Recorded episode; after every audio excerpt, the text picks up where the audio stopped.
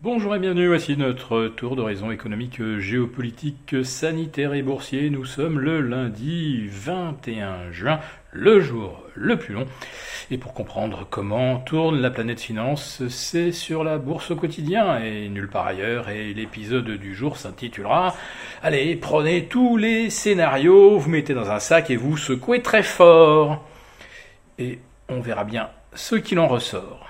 En tout cas, la secousse a été rude euh, vendredi. Tout le monde parle des déclarations euh, successives des membres de la Fed, mais on passe peut-être à côté de l'essentiel.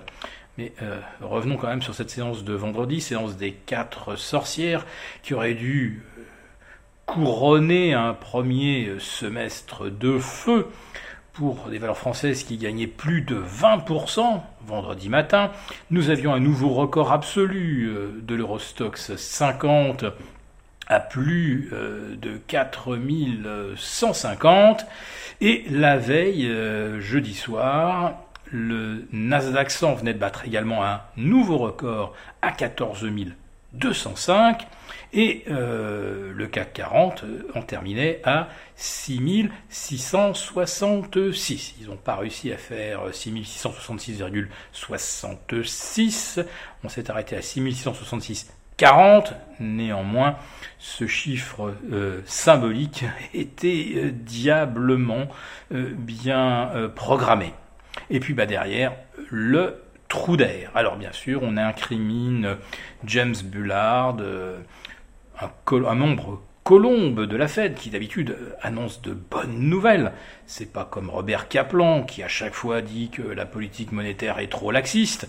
Là, c'était une colombe donc qui s'est exprimée comme un faucon et qui nous explique qu'on aura peut-être une hausse de taux dès 2022 alors que dans son précédent euh, message, la Fed mercredi, c'est-à-dire en fait 48 heures auparavant, euh, confirmait qu'il y aurait peut-être une hausse de taux en 2023, ce qui constituait déjà euh, un changement de scénario par rapport à une hausse de taux qui ne devait intervenir qu'en 2024. Voilà, boum, on vient de se prendre deux ans. Alors après, si on a deux hausses de taux en 2022, ça nous mettra les taux à 0,50, 0,75. Si on a une inflation à 2,5, 3 ou 3,5%, on va dire que la Fed sera encore très très loin euh, derrière l'histoire. Et euh, est-ce que l'on peut justifier euh, que les taux soient 150 voire 200 points en dessous du niveau d'inflation et 3 ou 400 points en dessous du niveau de croissance qu'on nous prédit pour 2022 qui serait voisin de 4%.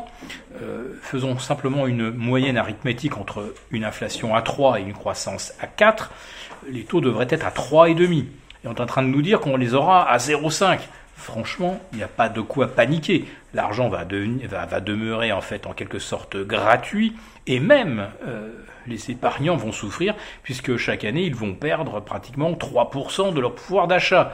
Alors vous faites ça sur 5 ou 6 ans et euh, non, ce n'est pas 30% de pouvoir d'achat qui sont perdus, mais 45% si euh, la Fed maintient les taux 300 points en dessous de ce que l'on appellerait une structure normale. Alors ce qui s'est un petit peu normalisé vendredi, c'est que, bah ça y est, on, intègre une possibilité de hausse de taux euh, avant deux ans, et à plus forte raison avant trois ans. Autrement dit, la courbe de taux s'est littéralement écrasée.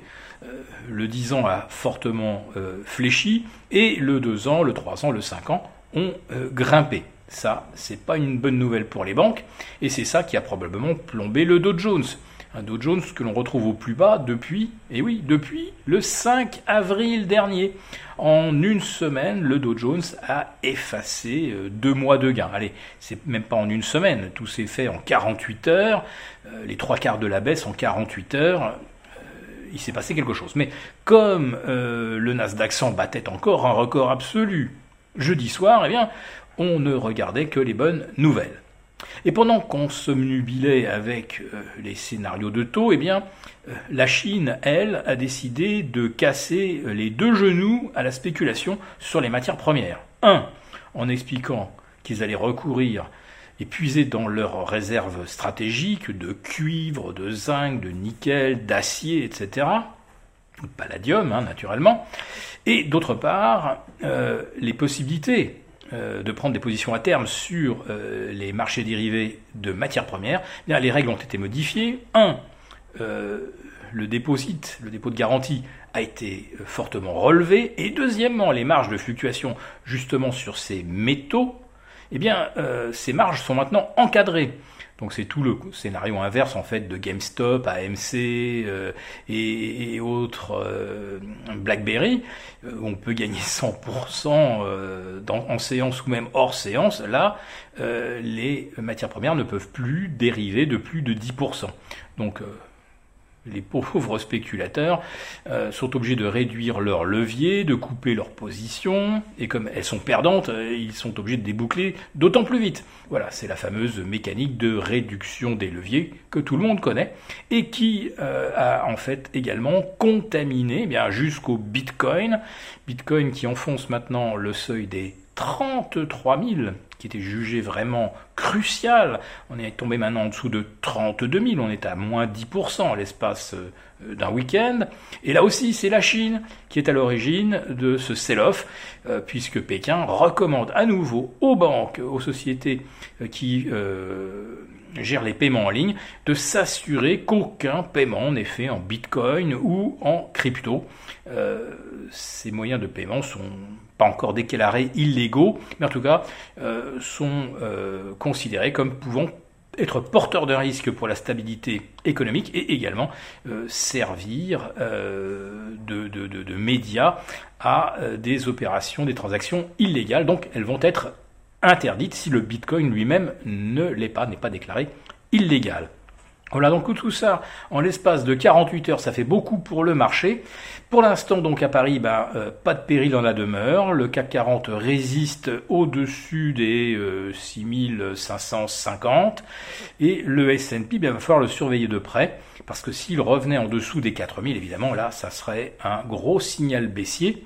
Mais pour une fois, eh bien, ce n'est pas le Nasdaq ou euh, ou les GAFAM qui sont les précurseurs d'un mouvement de correction. Non, c'est le Dow Jones avec ses 8 euh, ou 9 séances de baisse sur une série de 10, ce qu'on n'avait pas vu depuis très longtemps, mais qui euh, manifestement là remet complètement en cause le scénario euh, bullish à Wall Street et sur l'ensemble des marchés financiers. Si cette vidéo vous a plu, n'hésitez pas à nous mettre un pouce. On vous retrouve demain pour notre live des 11h30. À très bientôt.